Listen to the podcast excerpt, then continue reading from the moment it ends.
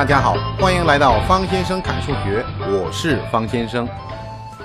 转眼四个月过去了，方先生侃初中数学在各位听众朋友的支持下不断改进，一直走到今天，特别感谢大家。已经给你们添了这么多麻烦了，我怎么好意思呢？听众初中是我的记忆，给方先生留言说，我大一了，听了方先生侃数学，勾起了我当年的回忆。当年老师讲的很刻板，我和同学们在下面调侃数学，还把调侃的段子写了下来。现在回头翻翻看，有的写的很幼稚，也有很好玩的，给方先生发过来，希望方先生念一念，一定要念哦。好的。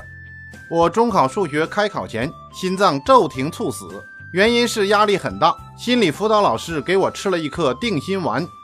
方先生吓了一跳啊！你大学是怎么考上的呀？方先生是个无神论者哟。难道现在的你是你的双胞胎弟弟吗？还有一段，数学老师是个老大妈，个子不高，有时被我们气得直跳。有一天，他发现我在写他。只见他舌尖一顶上牙膛，丹田一叫混元气，使了个旱地拔葱，跳了起来，撞到了我的膝盖。哦，写的生动。你的膝盖掉下一个蘑菇没有啊？或者连着能撞出金币也行啊。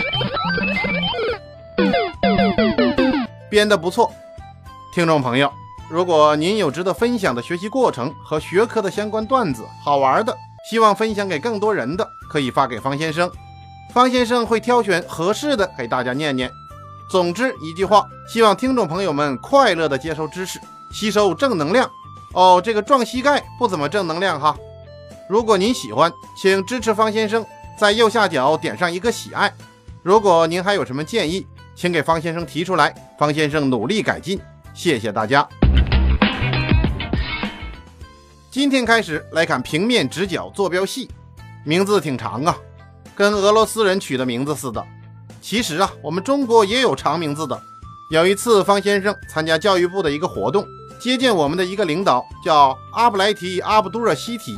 跟方先生握手的时候啊，方先生就想啊，这可是我见过名字最长的人呐，智商小于一百四的人呐，一次都记不住，且握且珍惜呀。方先生为自己能记住这名字而欣慰呀。有人说方先生是绕着弯子夸自己哈，也是。后期制作的朋友，音效能不能在此不要配卑鄙无耻啊？恭喜你，卑鄙无耻！平面直角坐标系呀，这个名字别看长，好掌握。平面的、直角的、坐标的系，合起来平面直角坐标系。之所以方先生不停的倒腾这几个字啊，就是希望听众听了课程之后啊，张口就来呀，一字不差。平面直角坐标系，太好了，念多了就会有心理暗示。好吧，名字研究完了，上点干货。之前我们砍过数轴，把两个数轴垂直放纸，让它们的原点重合，这就是平面直角坐标系。这样讲草率、原始、粗糙了一些吧？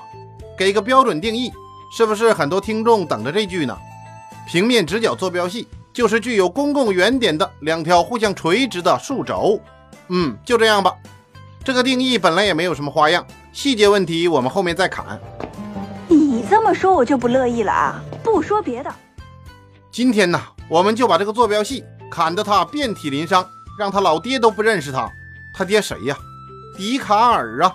方先生之前砍过这个平面直角坐标系，是笛卡尔小朋友挑战老爹安排的时候，看蜘蛛爬的时候发明的。所以呢，平面直角坐标系又叫笛卡尔直角坐标系。后来方先生认真研究了这个问题，看蜘蛛爬呀。小迪迪呀，也就是有了个感官认识，并没有把这个问题数学化，也就没有达到我们今天要砍内容这么完善呢。完善平面直角坐标系呀，那是他长大之后的事情了。毕竟当时笛卡尔还是个孩子，一个惹老爹生气的，把思想品德课本扔了的熊孩子一枚呀。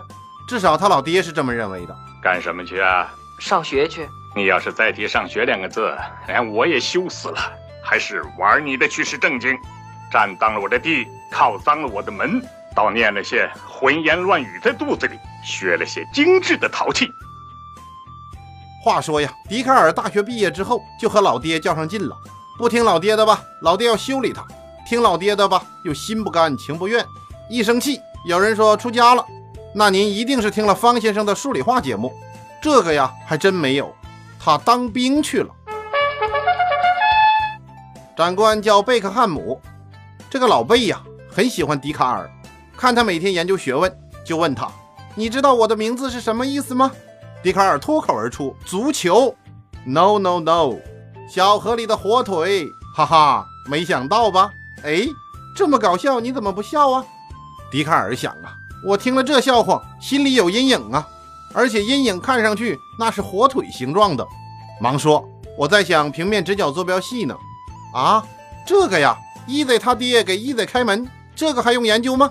哦哦哦，对了，什么叫平面直角坐标系呀？没听过。笛卡尔云淡风轻地说：“坐吧，长官，就是两个数轴啊。”啊，什么是数轴啊？笛卡尔快崩溃了。就这样，他在地上唰唰画了个十字。还没等他画箭头呢，贝长官大声就嚷起来了：“啊，懂了，懂了，阿门！”贝长官迅速的在自己的大腿上画了个十字，猛的一个金刚铁板桥。笛卡尔心想啊，好身手啊！哎，怎么躺下了？难道是腰部的力量不够吗？还是要来个就地十八滚？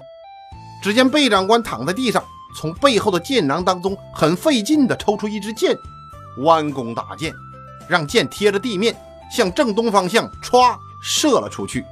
一股青烟直直地飞向远处。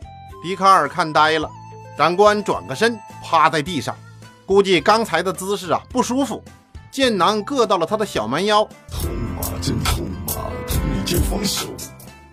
他又取出一支箭，射向正北，又是一股青烟，中间有一只老鼠正在散步，歘，被来了个眼对穿，应声倒地。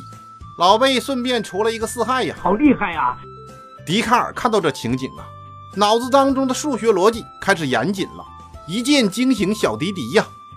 贝克汉姆很得意，他回过头看着自己的四个卫兵，来，敖广、敖钦、敖润、敖顺，你们四个按照我刚才的样子趴下，东西南北一起来，趴好了。敖广，屁股不要抬那么高啊！预备，哦哦，等会儿，小迪迪，我们还是站到台子上吧，小心被射个窟窿，开你个万朵桃花呀！预备。一声令下，笛卡尔瞪大了眼睛，只见这四支利箭朝着四个方向飞了出去。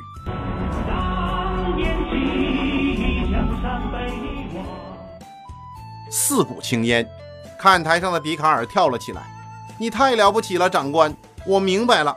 看来呀，人不可貌相，贝不可汉姆啊。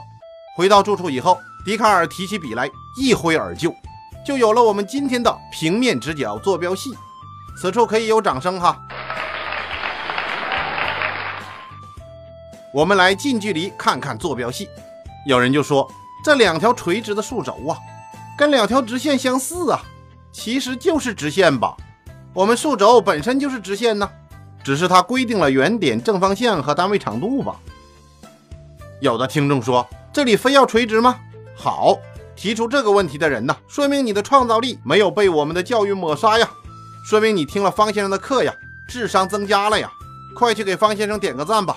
大哥，这家伙脑部震荡过度了。方先生说呀，你不垂直，那就不是直角坐标系了呀。如果不垂直啊，那就是笛卡尔斜坐标系。这个呀，小迪迪早就研究了，就在和贝克汉姆弯弓射老鼠的那天晚上就研究出来了。当然，我们初中阶段要研究的都是垂直的。也就是平面直角坐标系这部分内容特别重要，代数部分有很大一块呀，都是函数。以后我们学习函数都是基于平面直角坐标系的。我们要学习正比例函数、反比例函数、一次函数、二次函数、三角函数。到了高中还要学习幂函数、指数函数、对数函数、反三角函数，这一连串名目众多的函数，那都是以平面直角坐标系为基础的。有的函数名字您可能没听过，不要紧，我们慢慢砍来。抡起坐标系这把刀，把函数砍成肉泥呀！后期制作在这个地方一定会说，能不能不这么暴力呀？话不能这么讲，不是方先生暴力，是希望大家记忆深刻呀。方先生温顺得很呐，调侃切莫当真，为生动而已。接下来我们仔细看看坐标系里面的东西，你会有惊奇的发现哦。你自己先画两个垂直的数轴，一个正方向朝右，箭头旁边写个 X，为什么呀？一会儿再说。一个正方向朝上，箭头旁写个 Y，让两个垂直起来，它们有一个交点，我们标为 O，单位长度也让它相同，我们就做好了准备工作，就开始干活了。有人说，这单位长度非要一样吗？方先生说，初中我们只研究一样的，未来从事研究工作呀，你会碰到不一样的，我们在此就不展开了。我们就画出来了一个数轴。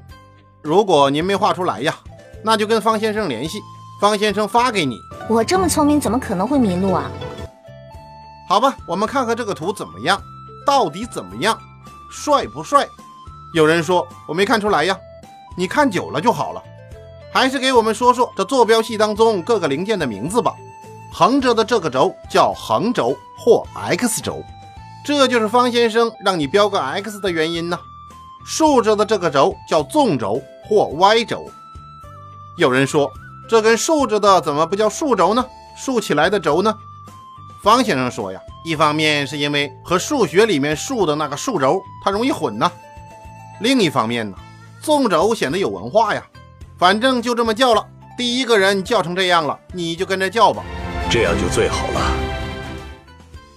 横轴纵轴啊，这个名词好掌握，横纵百合的横纵啊，这个词没听过。《战国策·序言》里面就说了：“苏秦为纵，张仪为横。横则秦王，纵则楚王。所在国重，所去国轻。”什么意思啊？这就是说呀，联合需要联合的组织或者国家，对付那些不联合的。你明白了吗？没有啊，没有啊，真没有啊。这和斗地主差不多嘛，联合别人打地主啊。只是参加的这回是国家，而且呀，参加国家的数量也很多。你的。思维真的是蛮有意思的哎。我们刚才提到苏秦、张仪，其实啊，他们都是军事牛人鬼谷子的学生。方先生就用数学语言给你解释一个：苏秦小苏苏就是个纵轴啊，苏秦为纵啊，就是 Y 轴；张仪为横，张仪就是横轴啊，X 轴。横则秦地，横轴代表的是秦王；纵则楚王。那纵轴方向代表的是楚王啊，两个就博弈呀。这个横轴很重要，这个纵轴很重要。当然了，方先生说呀，他们都重要啊。净说些不切实际的话。那说后面还有个百合，这纵横百合里面的百合呀，不是花哟，不是苏秦和张仪拿着百合花，一个横着跑，一个纵着跑。这百合呀，就是开合。就是说呀，纵横的时候你要识度，实际上要表达什么意思啊？那就是没有朋友，只有利益。对我有利联合，不利打他。没有永恒的朋友，只有永恒的利益。